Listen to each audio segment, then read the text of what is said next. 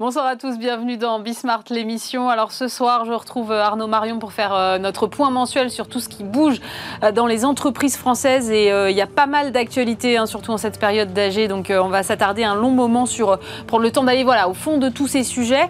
On sera en deuxième partie d'émission avec deux femmes formidables. D'abord Sophie Lacoste qui redresse la marque Fusalp et puis une découverte, Julia Catin qui vient de redresser trois entreprises industrielles. Elle est toute jeune. C'est mon coup de cœur du moment. Je vous le partage dans un instant.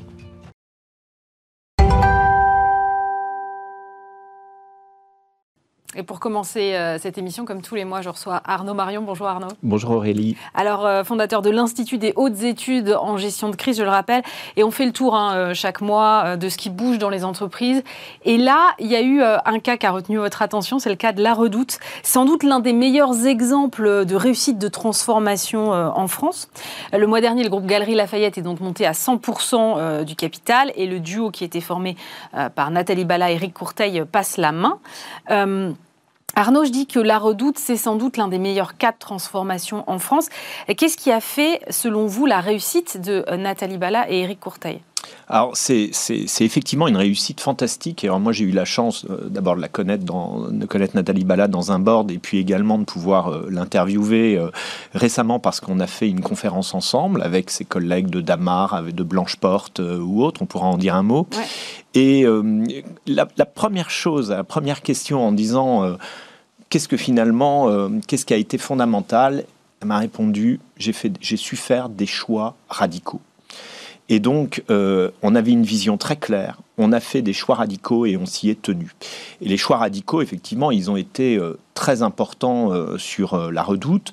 C'est-à-dire qu'elle a affirmé quelque chose un peu à contre-courant de ce qui existait. La redoute, c'était connu pour son catalogue. Elle arrête le catalogue et dit je passe en tout digital.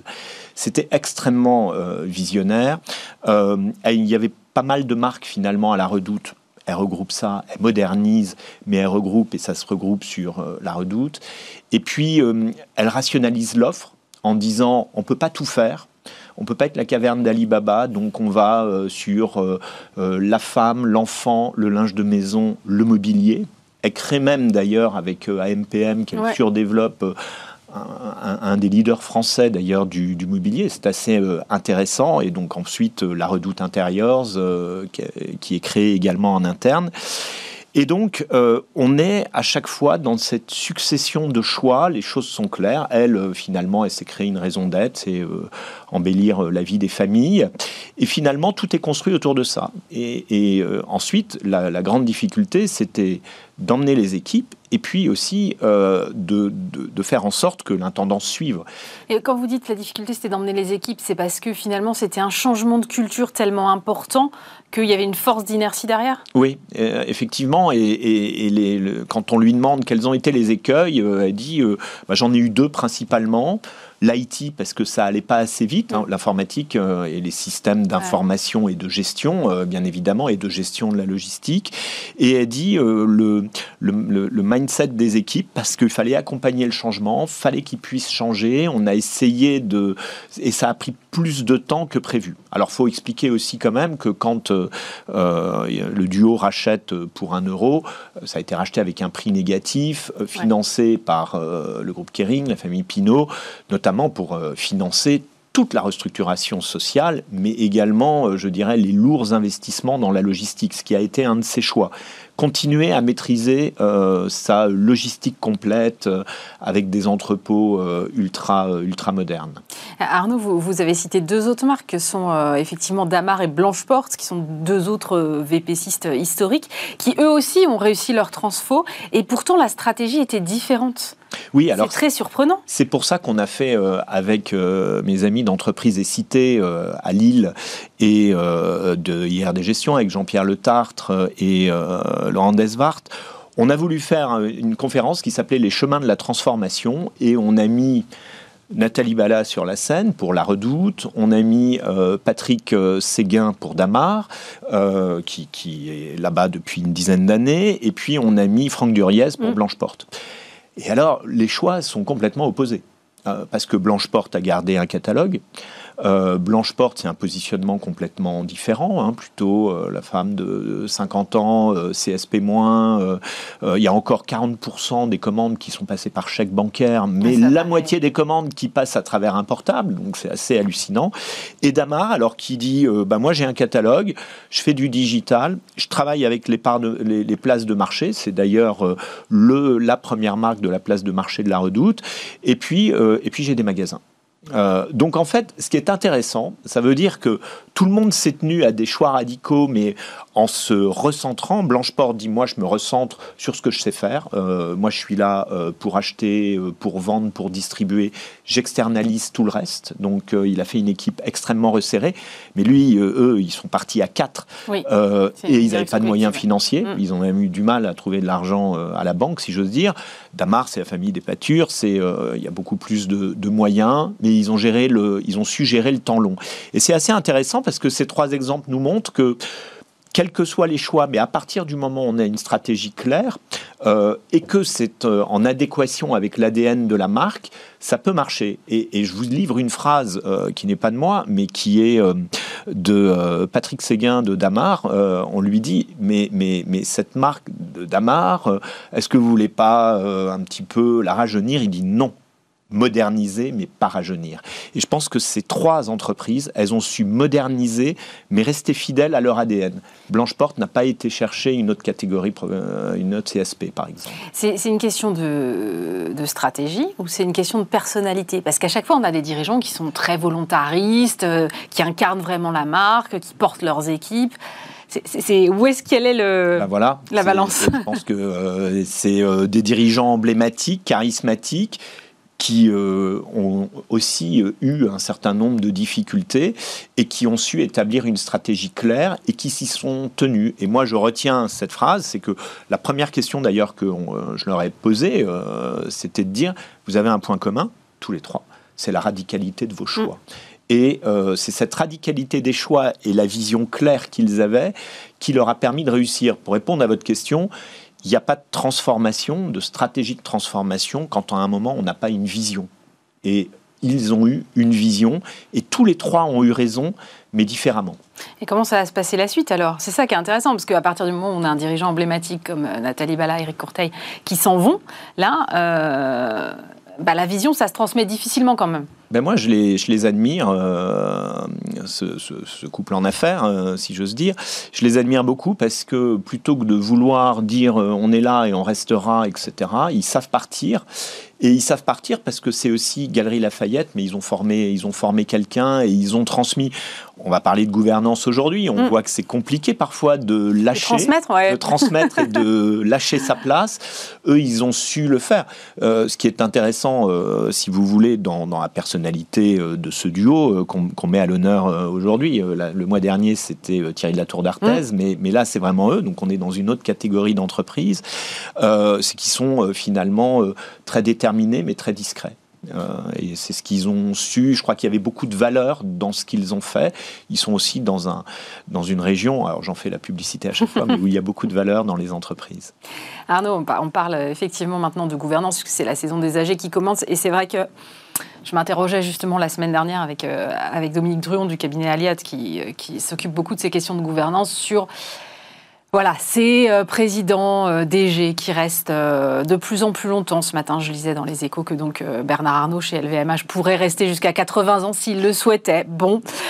Voilà. Est-ce que d'abord, c'est est-ce que c'est est-ce que c'est souhaitable? Déjà, je ne sais pas. Je pose la question. Euh, il n'est pas tout seul. En tout cas, moi, ce que j'observe, c'est qu'il est loin d'être tout seul dans son cas. On parle de euh, Denis Kessler, de Score, par exemple, euh, avec vous tout de suite là. Mais mais est-ce que est-ce que c'est je n'arrive pas à lâcher les rênes ou est-ce que c'est finalement là, en ce moment, on traverse tellement d'incertitudes, tellement de turbulences que quand même maintenir une certaine permanence, euh, ça rassure aussi. Alors je crois que ça tient un petit peu de tout ça. Peut-être que le cas de Bernard Arnault est un petit peu différent parce que c'est vraiment un entrepreneur familial. C'est vrai. Euh, et c'est peut-être ce qui le différencie.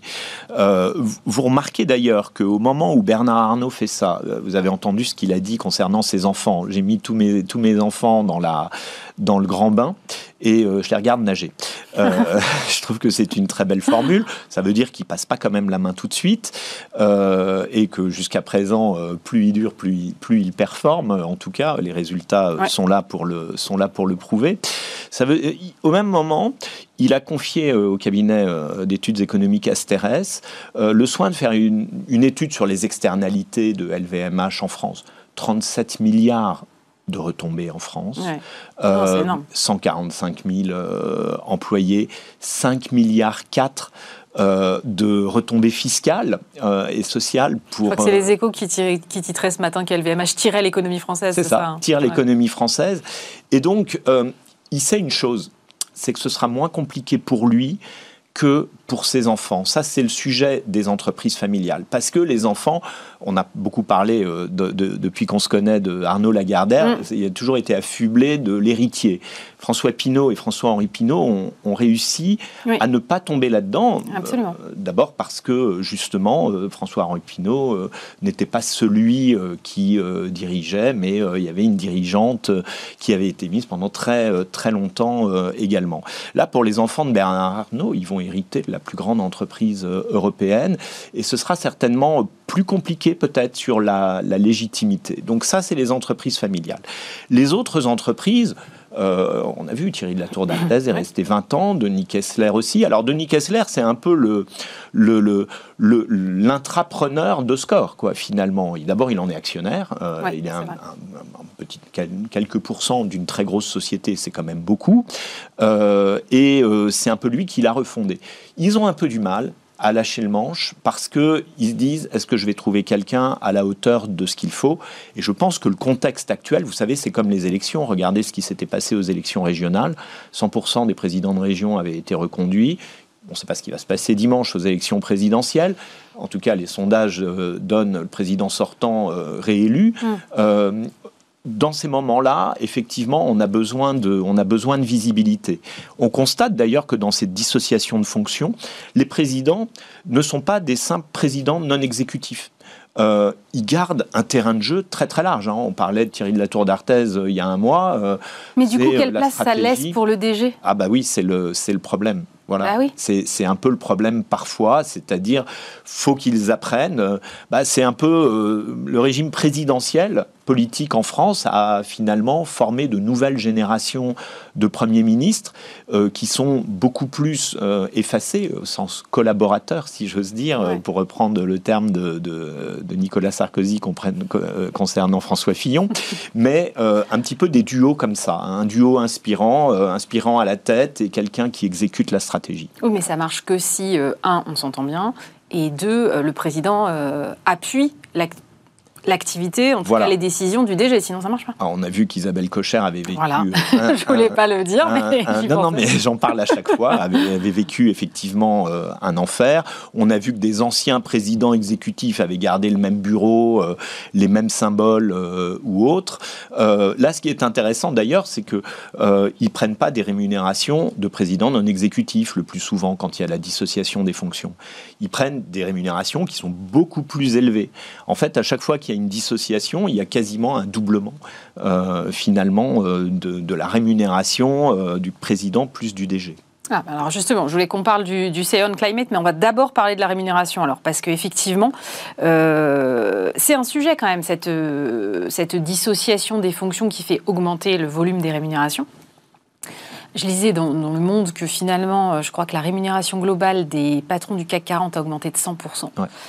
Euh, forcément, pour l'opinion publique, ça, à un moment, ça devient euh, un peu incompréhensible. On va rentrer dans le cas de Stellantis après, mais il va y avoir un moment où on va avoir du mal à faire passer ça je pense.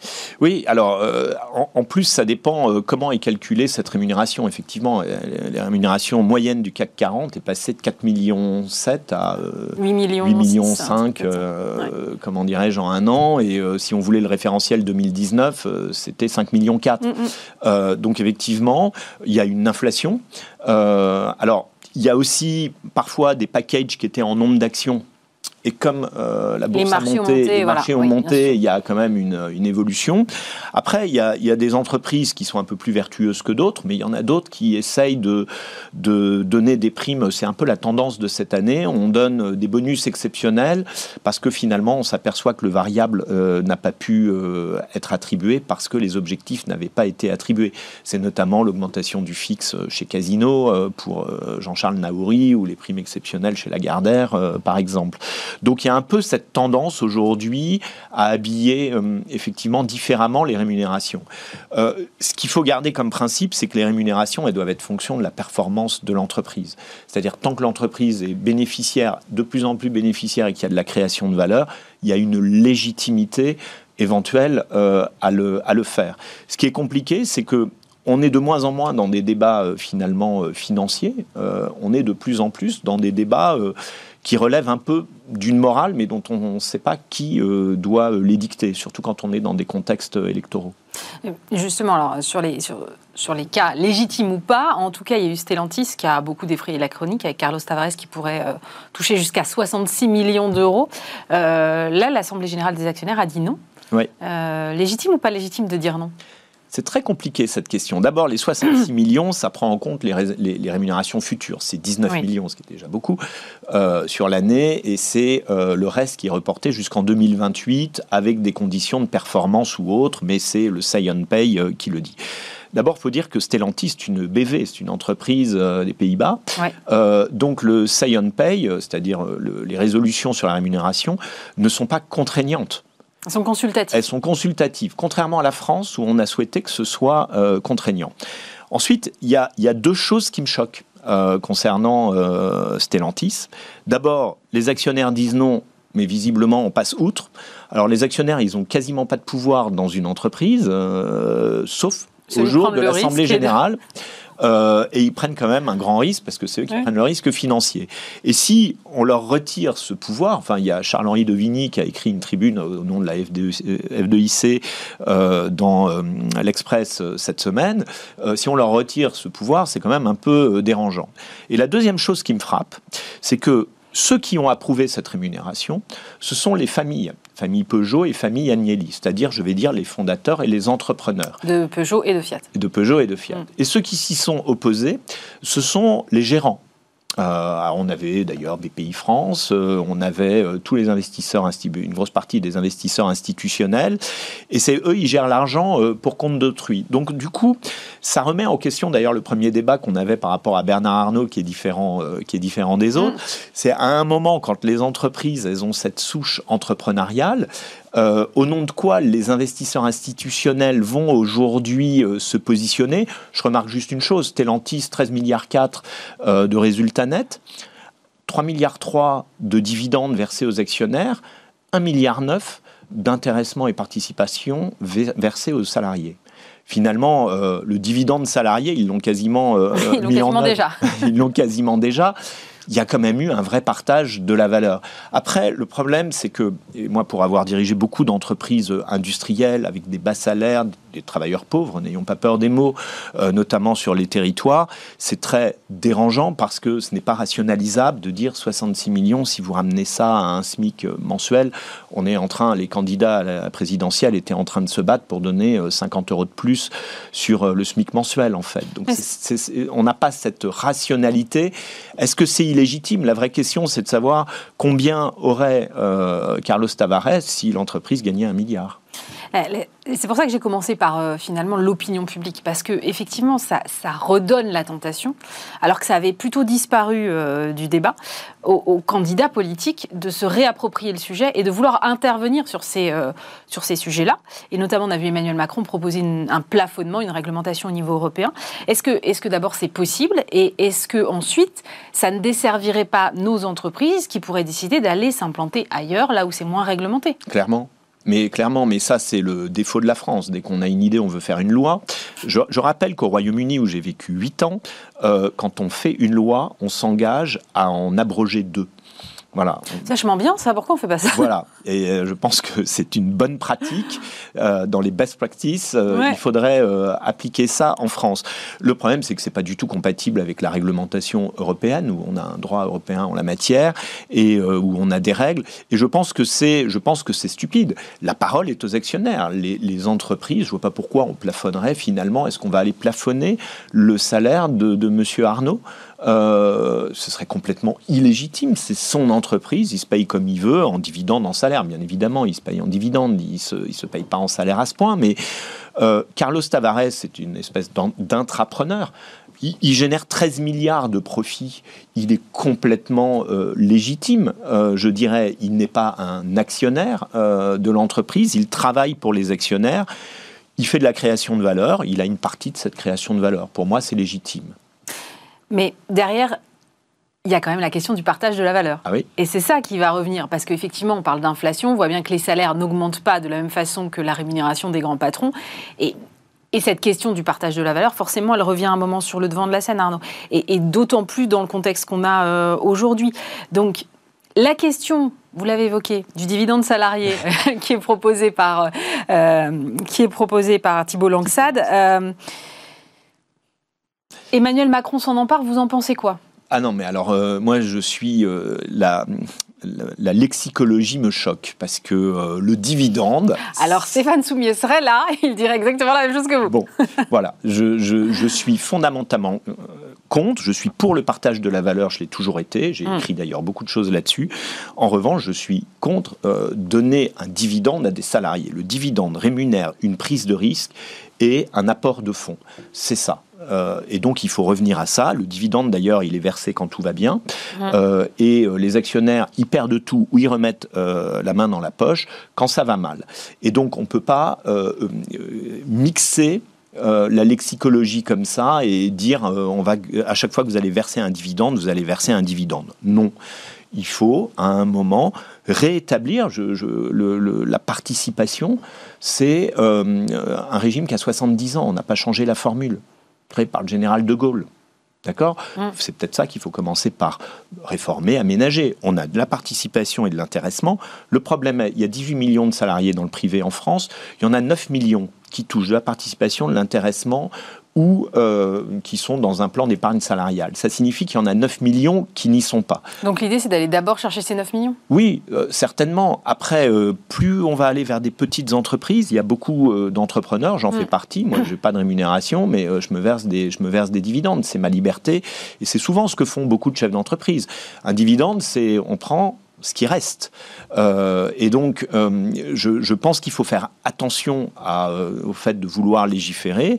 Je pense qu'il y a un côté un peu démago dans la terminologie qui est employée. Et euh, en revanche, ça n'empêche pas euh, le, rapport qu'a fait Thibault Langsade d'être très pertinent, l'approche qui est très pertinente. Je pense qu'il y a un côté provoque et démagogue. Et démagogue. Euh, c'est un peu dommage parce que c'est un peu une confusion des genres. Ça va être, puisque vous vous versez un dividende, vous devez nous en verser un. Ça va être quoi la limite et c'est quoi la compatibilité de ça avec la participation et l'intéressement? Mais cela dit, je trouve quand même que le débat est intéressant et que peut-être que le problème, c'est que finalement, il nous faut davantage de pédagogie sur le fait que les patrons prennent ou les actionnaires prennent les risques, euh, qu'ils s'engagent, que leur temps de travail n'est pas compté, que Enfin, revenir en fait juste aux fondamentaux et réexpliquer les choses, et c'est peut-être juste la pédagogie qui fait qu'on a un peu perdu le sens de la rémunération des patrons aujourd'hui. Oui, je suis d'accord, et y compris d'ailleurs euh, pour euh, reprendre le précédent sujet, sur le niveau de rémunération mmh. euh, des patrons. Oui, pour moi, c'est lié. Hein, Carlos Tavares gagne 20 millions d'euros euh, parce qu'il en génère 13 milliards. je trouve que le partage de la valeur est très équitable pour les comment dirais-je pour les actionnaires et donc effectivement pour les salariés on a besoin de réexpliquer tout ça ça signifie qu'il faut qu'on ait des dispositifs peut-être plus généreux je rappelle quand même que sur intéressement participation l'État prend 20% de forfait social. Il faut aussi donc que l'État se remette en question euh, en la matière. Donc je pense qu'il faut remettre ça à plat. Après, quand on dit dividende salarié, je pense que c'est aussi une position politique. d'ouverture vis-à-vis des syndicats dans un moment où un des camps avait besoin de rassembler euh, beaucoup, plus, beaucoup plus large. Et ce débat est intéressant sur le partage de la valeur. On parlait de Stellantis, 1,9 milliard pour les salariés, 3 milliards 3 pour euh, les actionnaires, c'est un joli partage de la valeur. Ça, euh, si toutes les entreprises pouvaient le faire, c'est pas évident parce que pour beaucoup d'entreprises, c'est pas possible de répartir de cette façon. Euh, on va refermer ce, chapitre des AG euh, avec, euh, avec le Say on Climate, parce qu'on a parlé du Say on Pay, on va finir sur le Say on Climate. Hum, c'est une tendance, mais il n'y a toujours pas de cadre vraiment légal. On a du mal à y voir clair. J'ai l'impression que le sujet s'érode un peu. Qu'est-ce que vous, vous en pensez? Alors, il y avait trois résolutions sur le, Science Climate l'an dernier. Il y en a neuf cette année. Ça nous met quasiment au niveau du Royaume-Uni pour la France. Donc, euh, pour une fois, euh, on, peut dire que on est dans la tendance. Je pense qu'on est un pays qui est très sensibilisé quand même euh, à la transition énergétique, qui est un, enjeu fondamental. ce qu'on peut dire là-dessus, c'est que il n'y a pas de cadre légal, mais il n'y a pas d'autorégulation. C'est-à-dire qu'à un moment, si les entreprises ne font rien, elle risque le fait euh, qu'un politique comme ça ait une mauvaise idée un jour de dire on va refaire une loi. pour euh, changer. Voilà, pour changer et mettre un cadre légal euh, qui ne sera pas du tout adapté. la gouvernance des entreprises, comme vous le savez, il y a le code, le code AFEP-MEDEF, qui est remarquable, qui existe depuis longtemps, qui est remis à jour. Je pense que les entreprises ont intérêt à rentrer là-dedans et à prendre les devants. Après, il y a effectivement eu un peu d'activisme de la part de fonds souvent euh, activistes, surtout dans les précédentes années. On voit que Total, il y a deux résolutions euh, externes déposées par des actionnaires sur le SOC, euh, mais dans le même temps, Total met une propre résolution sur le contrôle, un avis consultatif de son propre plan climat qu'il a fait adopter en Assemblée générale l'an dernier. Donc, ce qui est bien, c'est qu'il y a une évolution. La limite de ça, c'est euh, entre la conscience que l'on a de tout ça et le greenwashing, la limite est parfois un petit peu ténue. Euh, et je crois que en la matière, il faut aller certainement beaucoup plus loin. Mais on voit des agences de proxy, comme on dit, c'est-à-dire de conseil aux investisseurs, comme ISS ou Glass Lewis, euh, qui se sont opposés, par exemple, à, au SEC de Glencore considérant que c'était du greenwashing et que de toute façon ils étaient le lobby du charbon et que euh, ils voulaient, euh, même s'ils faisaient de jolies résolutions, leurs intentions n'étaient pas celles-là.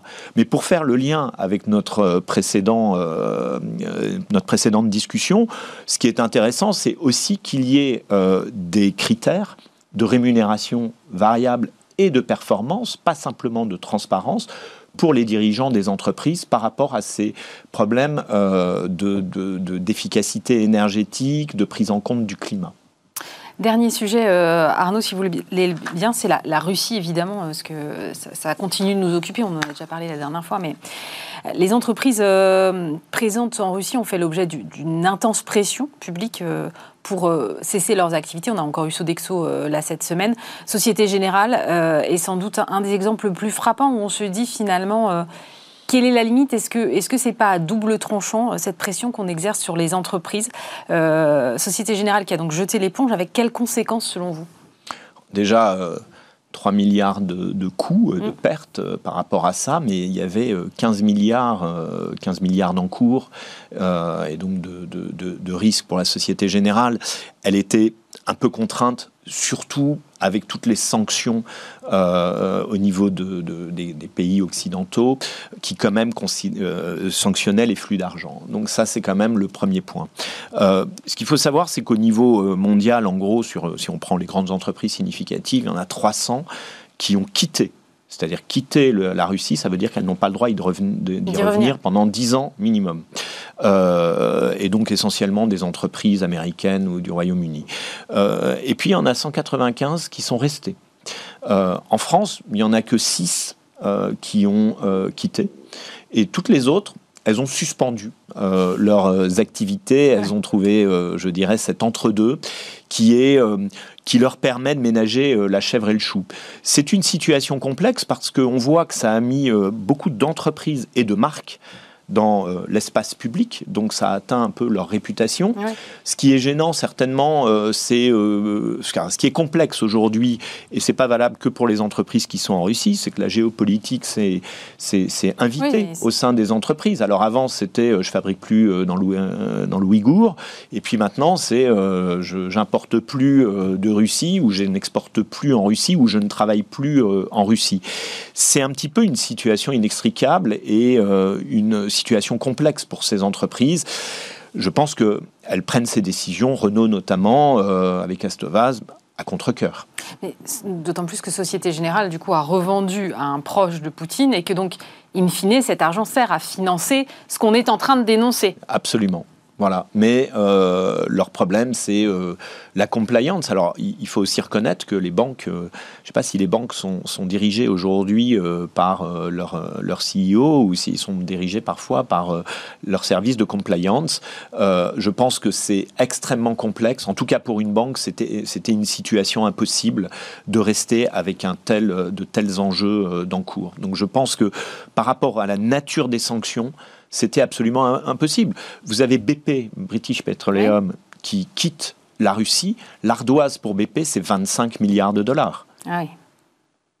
C'est considérable, en effet. Je, réfléchissais à, ce que, à ce que, tout ce qu'on vient de se dire, parce que c'était très dense. Et en fait, je me dis, euh, Quelque part aujourd'hui, en matière d'exemplarité, nos entreprises, elles sont, elles sont presque comparables à, nos politiques, en fait. C'est-à-dire qu'on les interroge sur le climat, de la même façon qu'on interroge nos politiques, sur des enjeux de transparence et de rémunération également, euh, sur de la, nos alliés euh, géopolitiques. finalement, où est-ce qu'elle va La frontière va être de plus en plus ténue entre les deux mondes, et j'ai le sentiment, en tout cas, qu'on demande euh, de plus en plus aux entreprises de, faire des choix qui sont politiques. Oui, euh, des choix, des choix à la fois politiques, euh, sociétaux, maintenant euh, géopolitiques, avec des risques de réputation mm. qui sont énormes, parce que tout d'un coup, ces marques et ces entreprises sont projetées euh, dans, dans l'espace public. Et euh, on se souvient, il y a euh, un an à peu près, quand il y avait eu de nouveau cette polémique en France sur les caricatures qui avaient été, de Mahomet qui avaient été republiées, il y a eu un ban sur 120 marques françaises en disant il faut boycotter dans les pays du Middle East, mm. en disant il faut les boycotter. Donc effectivement, elles ont ce risque-là. Euh, elles ont ce risque d'image, elles ont ce risque de réputation, elles ont ce risque à un moment d'être aimées ou pas, euh, et voire même un risque interne avec euh, des salariés qui sont mécontents. Et je pense que on en demande beaucoup, certainement beaucoup trop. La question philosophique qu'on va pas trancher aujourd'hui, c'est que finalement il y a une espèce de morale qui est en train d'être fixé, mais on ne sait pas sur quelle base. On a quitté le droit, euh, on a quitté la réglementation, et on est en fonction d'une morale qui s'établit euh, un peu euh, en fonction de ce qui se dit sur Twitter, de ce qui se dit sur les réseaux sociaux et des virages qui sont pris par les différents gouvernements. Et c'est ça qui est dérangeant, c'est-à-dire que quand il s'agit de respecter une réglementation, c'est assez facile finalement. On est compliant, on la respecte, et au moins on sait de quoi on parle. Là, il n'y a rien de tout ça. Il n'y a pas de cadre. Mais en tout cas, on va vous juger à un moment sur euh, ce que vous faites. Moi, je trouve que les polémiques qui avaient été faites euh, sur des entreprises euh, françaises, comme Auchan, comme Leroy Merlin, comme Decathlon, étaient finalement assez malvenues quand on voit que Auchan, finalement, ils sont en train de faire travailler des, des Russes en Russie en achetant des produits russes et en vendant à des Russes. Quoi. Vous voyez, donc du coup, c'est un peu dérangeant parce qu'on ne sait pas finalement qui fixe cette morale. Eh bien, ça nous laisse de quoi réfléchir tout le week-end et jusqu'au mois prochain. Merci beaucoup Arnaud Marion, fondateur de l'Institut des hautes études en gestion de crise. Merci, Merci Aurélie.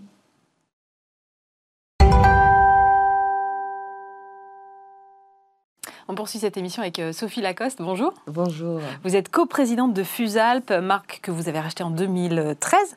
Aujourd'hui, cette marque de vêtements de sport euh, haut de gamme, plus orientée montagne, euh, bat des records de vente. Mhm. Alors, avant qu'on aille sur ce qui fait le succès aujourd'hui de cette marque, moi, je voulais savoir qu'est-ce que vous vous êtes dit quand vous avez repris cette marque? Ah on s'est dit qu'on avait beaucoup de chance déjà de, reprendre une marque aussi, aussi formidable. Fusalp, c'est une marque à un potentiel très fort, avec un ADN extrêmement ancré, une silhouette qu'on reconnaît tout de suite, ce qui a accompagné des épopées sportives, mais pas que. C'est vraiment le dialogue entre la mode, le style, l'élégance et la technicité. Donc c'est à travailler, c'est fantastique, avoir ces contraintes, ces, ces, contraintes techniques et en même temps apporter l'aisance, le confort et l'esthétique aux gens, c'est une chance très très importante. Et surtout, l'intérêt, c'est que le potentiel n'est pas juste sur la montagne, mais c'est un potentiel assez euh, gigantesque entre euh, la ville, euh, on est dans des modes de vie qui sont beaucoup plus mobiles, on a besoin de, de, de, bouger, d'être élégant,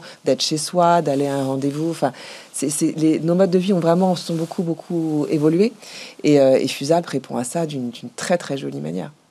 Et quand vous reprenez la marque, elle, elle, elle, va pas très bien quand même. Donc, mm. comment, par, quoi vous, par quoi on commence dans ces cas-là? Mais déjà, on commence à l'écouter. On se dit de quoi on parle? Qu'est-ce que c'est que cette marque fantastique? Parce que nous, on en est les passeurs. C'est une marque à 70 ans cette année.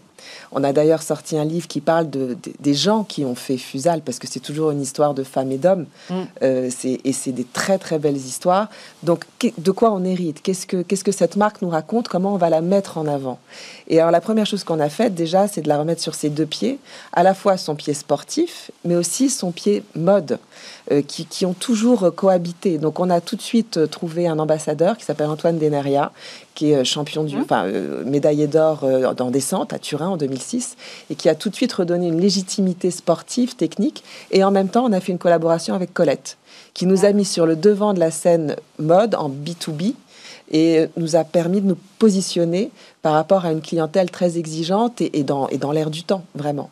Et après, on a travaillé sur les produits pour leur redonner euh, l'élégance, le logo déjà qui n'était plus utilisé et donc on a remis euh, le logo d'origine bleu blanc rouge et, euh, et puis sur, sur ces matières, sur cette ligne, sur un positionnement beaucoup plus haut de gamme et puis on a ouvert des magasins. Il n'y avait pas de magasin. Donc on a ouvert. Il n'y avait pas de magasin Non, pas de magasin Fusalp, c'était que, du, que, que, que des multimarques. Donc on a ouvert notre première boutique Fusalp à Paris, dans le Marais, rue des Blancs-Manteaux, en 2015. Ah, les blancs manteaux pour Fusalp, c'est pas mal. Ouais, on pouvait pas l'inventer. c'était assez chouette. Euh, et, tout de suite, en fait, la boutique a doublé, a doublé son objectif. Et on s'est dit qu'il y avait une vraie légitimité à s'adresser à une clientèle très internationale, urbaine, sportive, euh, sur plein de moments de la vie, et que ça, ça avait beaucoup de sens.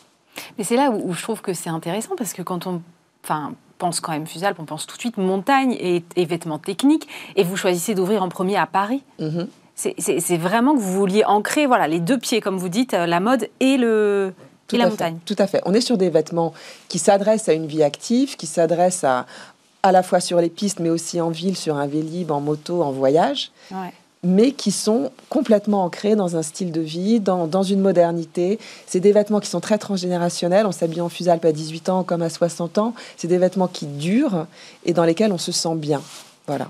Et sur l'aspect technique, euh, est-ce qu'on a encore le savoir-faire en France? Que j'ai vu que vous produisiez, euh, vous aviez relocalisé, mais plutôt en Europe, une partie de la production, plutôt au Portugal, je crois. Voilà. Euh, ça veut dire qu'on a perdu ce, savoir-faire technique en France? Oui, il n'y a pas d'usine véritablement technique en France pour faire ce que nous on fait.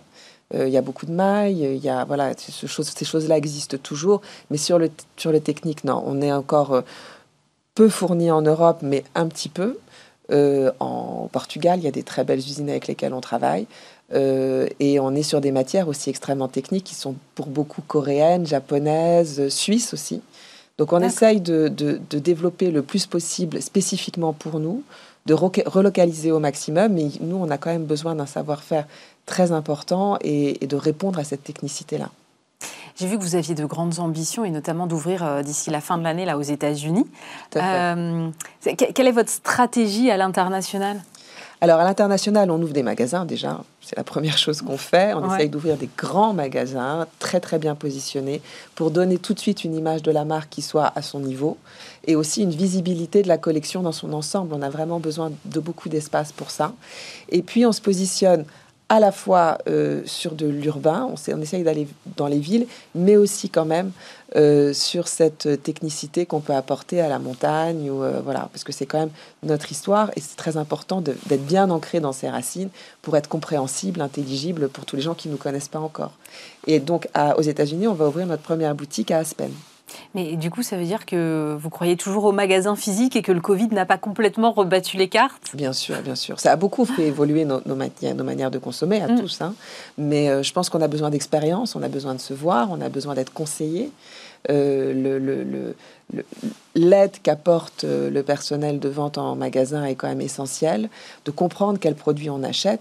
Alors, on va ouvrir peut-être, je pense, moins de magasins qu'avant, mhm. mais on va en ouvrir des plus grands, plus expérientiels, avec une vraie valeur ajoutée au fait de se déplacer. J'ai lu que vous étiez euh, signataire du Fashion Pact. Mhm. on sait que l'enjeu sur le textile est quand même très très grand. Qu'est-ce que vous avez commencé à mettre en place et sur quoi vous avez envie d'accélérer demain? Alors, le gros enjeu, de toute façon, sur ces sujets-là, ce qui est très important, c'est d'aller pas à pas. Parce qu'on a une énorme montagne face à nous qui peut faire très peur, mais c'est très important d'agir et d'avancer. La première chose qu'on a faite, déjà, c'est un, un, diagnostic, hein, clairement, de notre impact sur beaucoup de sujets pour pouvoir évaluer véritablement la manière dont on avance. Et je suis persuadée que c'est très important de mettre cette évaluation pour que chacun dans l'entreprise puisse savoir quel est son impact, quelle est son évolution, parce que chacun d'entre nous, on doit avoir dans nos fiches de poste un point, même plusieurs points sur l'amélioration de notre impact quel qu'il soit. Ça peut être assez 360 degrés. Et alors, sur justement le Fashion Pack, ce qui est très intéressant, c'est qu'on travaille de manière collective sur des sujets qui nous touchent tous, sur des sujets de matière, sur des sujets d'emballage, euh, des sujets très concrets, hein, où on va pouvoir justement euh, trouver des solutions pour ces emballages plastiques, hein, quand on, transporte les vêtements, comment on fait pour qu'ils soient euh, réutilisables beaucoup de fois, ou qu'ils soient véritablement transformés à la fin de leur utilisation de la meilleure manière. Enfin, on essaye vraiment d'améliorer les filières. Et le gros enjeu aussi, c'est les matières. Et comment on fait pour que nos vêtements durent longtemps? Notre gros engagement, ça a été d'améliorer notre, enfin, d'agrandir notre garantie, puisque toutes nos pièces, maintenant, nos pièces lourdes, sont garanties 5 ans. Ah bon? 5 ans. Euh, on est un des seuls de l'industrie. oui, j'allais dire, il doit pas, j'étais en train de réfléchir, il ne doit pas y en avoir beaucoup. Et ce qu'on garantit aussi, c'est une réparabilité à vie. Je ne vous garantis pas que dans 15 ans, vous aurez le même zip, mais je hum. vous garantis que je vais vous changer votre zip pour que vos pièces, en fait, l'important, l'impact, c'est surtout la durée de vie du produit. Si vous gardez une veste pendant 10 ans, votre impact sera très minime en fait sur cette pièce-là. L'important, c'est de ne pas changer, c'est d'être dans une consommation qui soit beaucoup plus raisonnée et, durable. Et ça permet d'amortir le prix aussi. Évidemment, évidemment, évidemment. C'est pour ça aussi que même sur les vêtements de ski, en fait, dans notre collection, il y a peut-être 20% de nos pièces qui sont que ski. La majorité de nos pièces, il y a d'ailleurs des, blousons qu'on vend beaucoup plus à la ville qu'au ski, alors qu'on peut skier avec. Quand vous achetez une veste euh, à un certain prix parce que c'est une belle qualité, une esthétique qui vous plaît, vous n'avez pas envie de la mettre cinq jours dans l'année. Quoi. Vous avez envie de la mettre un peu frustrant, sinon. toute l'année, de la garder, de vous faire plaisir avec. Donc c'est comme ça vraiment qu'on pense la conception de nos vêtements.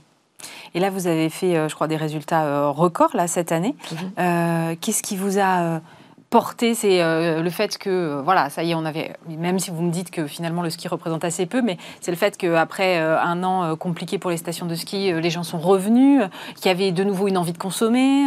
Oui, ça, je pense que c'est sûr que les, gens ont, eu envie d'aller à la montagne, de skier. Enfin, toutes les stations de ski se sont très très bien portées cet hiver et c'est tant mieux. Euh, mais c'est aussi la validation d'une stratégie d'ouverture en fait de nos, de, de, de, nos occasions, enfin de, notre gamme, de notre gamme de collection. De sortir d'un truc qui était peut-être un peu trop niche. Voilà, exactement. Et d'aller beaucoup plus vers la ville. Notre best-seller, c'est un manteau de ville homme. Donc c'est vraiment euh, d'amener cette technicité-là, ce dialogue entre la technique, le style et les, et, les usages de vie euh, quotidien, euh, de les apporter, voilà, d'amener ça au premier plan de ce qu'on propose à, nos clients. Et, ça fonctionne, vraiment. Et ce, qui était intéressant aussi de voir, c'est que pendant le Covid, au moment où toutes les stations étaient fermées, les magasins fermés, tout ça, finalement, on n'a perdu que 12% de chiffre d'affaires. C'est tout? Ouais. Donc c'est quand même une capacité de résilience qui est, très importante et qui donne des leviers de développement très ouverts. Je ne l'ai pas dit, mais euh, vous êtes la petite fille de René Lacoste. Vous êtes passée par cette maison, vous avez été administratrice, je crois, du groupe. Ça, vous a aidé quand vous avez repris le fait d'avoir été baignée toujours, en fait, dans cette culture sportive? Oui, ben, on, est, on est ce qu'on est. Hein, C'est ça. Je suis née dans une entreprise, je suis née dans le sport avec des, une famille de, de, grands sportifs. Et euh, c'est sûr qu'avoir vu cette entreprise se développer euh, de manière si formidable pendant toute ma vie, ça m'accompagne et ça, ça m'a fait grandir. Enfin, c'est le meilleur apprentissage qu'on peut avoir. Hein. Et vous poursuivez en famille, du coup? Tout à fait, tout à fait, parce qu'on a racheté l'entreprise avec mon frère. C'est ma belle-sœur qui est notre directrice artistique, qui a Mathilde Lacoste, qui a un talent euh, dingue.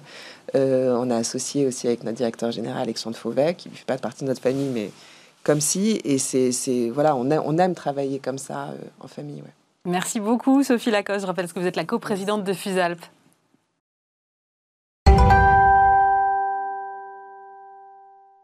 Et pour terminer cette émission, j'ai le plaisir de recevoir euh, Julia Catin. Bonjour. Bonjour, enchantée. Vous êtes la PDG du groupe Momentum. Alors, euh, je rassure tout le monde, Momentum, c'est pas une marque connue. c'est en fait un groupe avec trois entreprises à l'intérieur. Tout à fait. On est dans le domaine de la manutention industrielle, c'est ça? C'est ça. Alors, quelles sont les trois marques déjà que. Donc, il y a FIM, la plus grande, Manuvite ensuite, et puis une petite dernière, Whip Truck. Et donc, que font ces marques Alors, notre métier, c'est de, concevoir au sein de nos bureaux d'études, on a deux bureaux d'études, et de fabriquer, donc deux usines en France, une à Joigny en Bourgogne et l'autre euh, à La Ferté-Massé en, Normandie, dans l'Orne, euh, des solutions de manutention. Euh, donc, on, fabrique aussi bien des produits assez simples comme des diables, mmh. jusqu'à des produits assez complexes comme des gerbeurs motorisés sur mesure. voilà. Et, on répond euh, à, deux enjeux principaux. C'est euh, la question de la de la santé euh, au travail, en tout cas éviter les postures pénibles. donc par exemple, on a un diable à basculement assisté, qui est un système qui permet de, réduire l'effort lorsqu'on bascule vers soi le diable, ce qui est le moment un peu critique. Mm. Et, ou alors la sécurité. Un autre exemple, on, fabrique des escabeaux. On a un escabeau à immobilisation automatique, donc dès qu'on met le pied sur la première marche de l'escabeau, il se fixe au sol. Ah, il va pas euh, trembler, basculer. Euh. ah oui, c'est un peu rassurant. Mais alors, vous êtes au cœur d'enjeux euh, industriels sur lesquels on s'attend pas nécessairement, pardon, à avoir une femme. Et je trouve ça formidable que ce soit vous. Et en fait, vous avez hérité de l'entreprise familiale? Oui, c'est ça. J'ai donc il y a il y a un peu plus de 7 ans, j'ai malheureusement perdu mon père d'une crise cardiaque de manière très brutale, en fait, euh, d'une seconde à l'autre. Et, euh, et j'étais pas du tout destinée à reprendre l'entreprise. Je vivais en Italie où, je faisais mes études. Euh, et j'ai décidé de, reprendre. Qu'est-ce qui vous motive à ce moment-là? Bah, à ce moment-là, c'est le fait de, soulager ma mère et ma sœur, et c'est aussi le fait de, d'honorer mon père, parce que le groupe était en grosse difficulté financière. j'ai dû d'ailleurs céder toute une partie qui était spécialisée dans les, le vélo en carbone, euh, ah oui, qui est complètement différent. Complètement différent. Et donc j'ai malheureusement dû céder cette entreprise pour sauver le reste et j'ai repris donc ce que j'ai pu, euh, ce que j'ai pu sauver.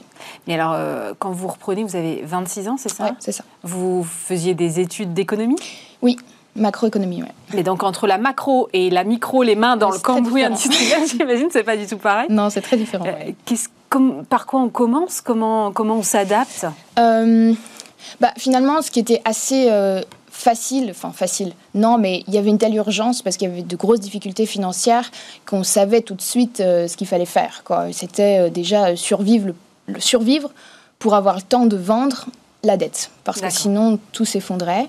Euh, on avait plus de 10 millions de dettes, donc plus que la valeur du groupe. Enfin bon, bref, c'était une situation critique. Donc il fallait payer les salaires à la fin du mois. Mm. pour ça, euh, on a eu, euh, voilà, je me souviens d'un distributeur japonais, euh, notamment sur les vélos, qui nous avait, qui payait en avance les commandes. c'est bien parce que c'est tellement rare. ouais, ouais, on a eu, on a eu beaucoup de soutien hein, malgré tout. donc c'était ça, se battre, ça a duré plus d'un an quand même. Donc ça a été très long, hein, ces difficultés financières et de trésorerie. ça a été aussi la difficulté, c'était aussi le fait qu'on manquait de trésorerie, donc on avait du mal à avoir la matière euh, on payait, comme on dit, euh, au cul du camion, c'est-à-dire qu'on ne nous, donnait pas la matière pour fabriquer tant qu'on ne payait pas. Donc il y avait euh, tout ce rôle finalement de, chercher un, repreneur ou une solution de reprise pour le groupe viable et de rassurer. rassurer l'extérieur mais aussi l'intérieur de l'entreprise parce que les salariés étaient inquiets. Donc je n'avais pas de, de, problème à me demander ce que je devais faire le matin. Le matin, voilà, c'était c'était assez direct. Et comment ils vous ont accueilli les salariés? Parce que vous le disiez très bien, vous n'étiez pas destiné à reprendre l'entreprise, vous n'avez pas gravi les échelons à l'intérieur de l'entreprise. Vous débarquez effectivement par des circonstances un peu dramatiques du jour au lendemain. Comment ils vous accueillent à ce moment-là? Eh bien, ça surprend beaucoup, mais alors je ne sais pas si c'est moi qui n'ai pas vu, mais euh, j'ai pas du tout eu le sentiment euh, de mal être accueilli, bien au contraire je crois que j'étais quand même. Je pense que les gens sentaient que j'avais une bonne intention. que euh, je vivais aussi, moi aussi, un drame, finalement, qu'on vivait tous un drame, et que bah, moi, j'ai mis ma vie entre parenthèses complètement, parce que j'ai quitté Milan, j'ai tout quitté, j'ai tout Enfin, bref, jusqu'au chien, quoi. Euh, et, et, euh, et, je me suis mis 100% euh, au service des entreprises, quoi. Donc, je, je, crois que quand même, les gens se rendaient compte que je, je m'investissais beaucoup. Et donc, et donc on, m'a accepté. En tout cas, je n'ai pas senti de... Voilà. Et sur le plan industriel, alors une fois que vous avez mis les mains dans les, dans les process et dans les boîtes, les trois dont vous parliez tout à l'heure, qu'est-ce que Qu'est-ce qui vous quel problème vous avez euh, attaqué en premier? Vous vous êtes dit. Euh, ok. Alors, euh, les entreprises, là, c'était très différentes. Donc, c'est difficile de donner une réponse, une réponse à tout. Mais bon, déjà, il faut savoir que je suis très bien entourée. J'ai cette chance-là. Mm. j'ai la chance d'avoir, quelque part, pu conserver les équipes qui étaient déjà en place. Et qui connaissaient les métiers. Et qui connaissaient les métiers, qui connaissaient les entreprises. et ça m'a beaucoup aidé forcément, ça m'a énormément aidé.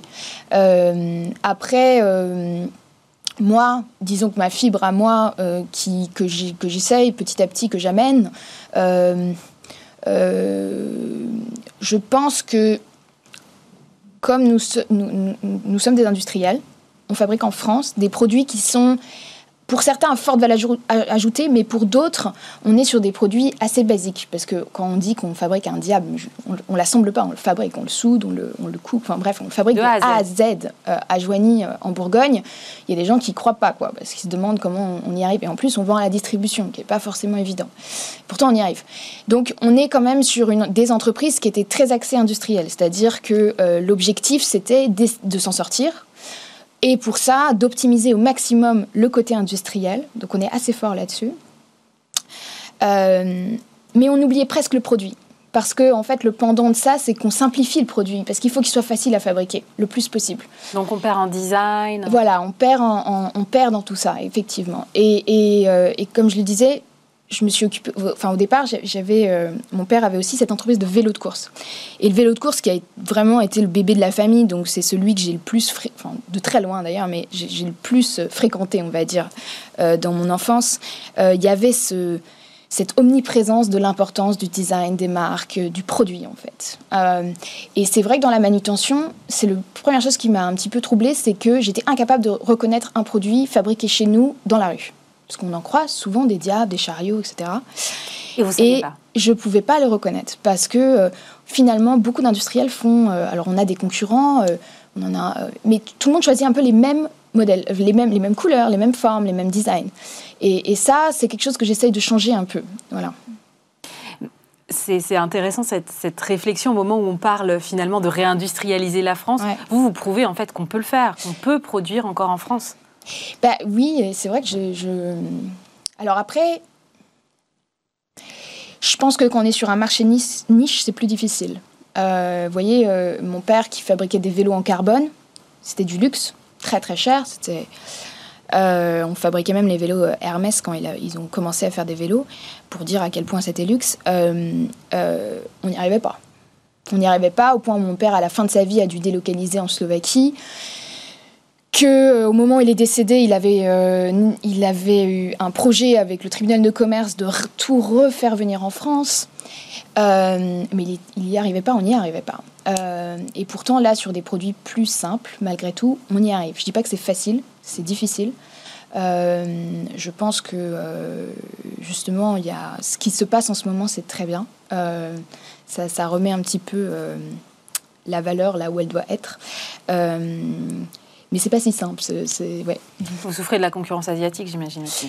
Oui, bah, finalement, le, le, ce que je dis, c'est que notre, le, le, prix de notre produit, on ne le fixe pas en fonction des coûts de fabrication de l'entreprise, mais on le fixe en fonction du prix du marché. Et le prix du marché aujourd'hui, en tout cas dans notre, pour nos catégories de produits, il est clairement très tiré par le bas par des produits d'importation.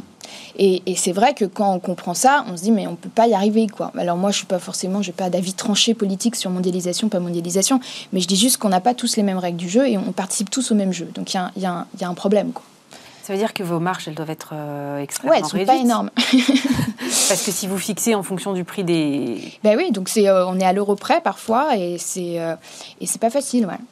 Pas Et vous arrivez à attirer aujourd'hui des talents, euh, on parle beaucoup de guerre des talents, dans le monde de l'industrie. Il y avait une tribune encore formidable ce matin dans Les Échos euh, d'Alexandre Sobo, entre autres, et, et de Patrick Kane, je crois, qui disait il faut vraiment euh, redonner euh, voilà, de l'enthousiasme aux jeunes qui veulent aller dans l'industrie. Ouais. Écoutez, je crois qu'on y arrive. Si on leur explique un petit peu, ça fait beaucoup de sens ce qu'on fait. Et ça, je pense qu'on a, on a de plus en, il y a des gens qui, enfin, on est de plus en plus nombreux à chercher du sens dans ce qu'on fait. Donc, euh, on a cette chance-là quand on fabrique en France. Après, ce qui est pas facile, c'est euh, attirer un jeune euh, à Joigny, parce que Joigny, c'est pas Paris, forcément. Donc et puis, quand on est. Je parle des jeunes parce que je pense que c'est pas la même chose de s'installer quand on a une famille. Mm. Euh, et donc, on a un cercle déjà. Euh, à une heure et quart de Paris, par exemple, parce qu'on y trouve finalement. euh, Et puis parce un que la campagne, c'est bien pour les enfants, en gros, Voilà. je schématise, mais c'est un peu ça. Mais que quand on a euh, 20 ou 25 ans, on n'a pas fait sa vie, on a besoin de- de- d'avoir un tissu euh, de relationnel important, etc. Là, c'est beaucoup plus difficile. On y arrive malgré tout, mais c'est moins facile. Et puis, on les retient pas forcément. Quoi. Et les Voilà. femmes? Parce que je le disais, euh, c'est pas femmes. souvent qu'on reçoit des femmes dans l'industrie. Ouais, les femmes, euh, je dirais que ce qui, c'est très genré, mais comme je pense dans beaucoup de, mé- dans beaucoup de secteurs. Mm. C'est-à-dire que euh, vous allez, euh, par exemple, l'administration des ventes, la comptabilité, le RH, beaucoup de femmes. Presque que des femmes. C'est rare d'avoir un homme. Bureau d'études, Que des hommes. c'est que des hommes. Hmm. Euh, production, soudeur, c'est que des hommes. J'ai une femme. Pour autant, ça, il y a quand même, ça, ça, ça- ça a tendance un petit peu à changer, mais je pense qu'il y a un gros travail, ouais, un peu pédagogique. Et je ne sais pas si c'est tant la question de la femme que de la question aussi de. Vous voyez, souvent, euh, euh, comment on s'intéresse à mon parcours parce qu'on se dit elle n'a pas la tête d'être euh, une chef d'entreprise dans l'industrie.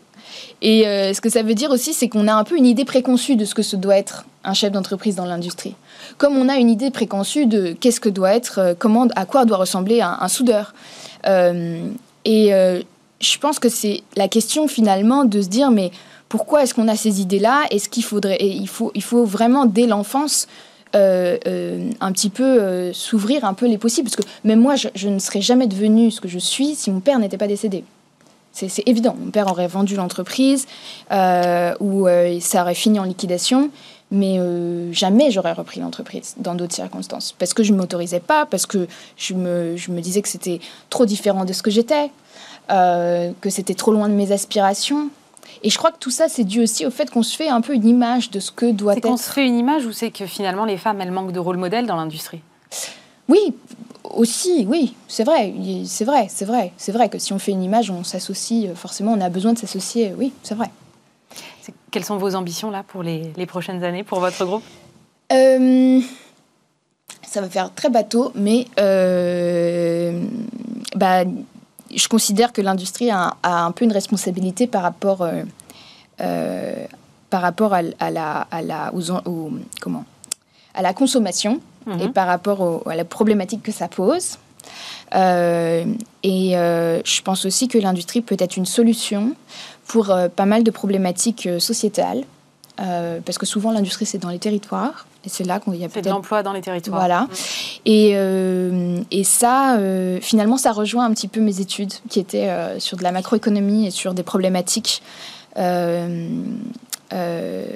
et des déséquilibres et, et c'est ça qui m'intéresse c'est d'essayer de travailler un petit peu ces aspects là pour pour proposer d'autres choses et pour pouvoir avoir peut-être à une petite échelle un, un impact quoi voilà Merci beaucoup, Julia Catin, PDG de Merci Momentum. Merci d'avoir été avec nous. C'est la fin de cette émission, évidemment.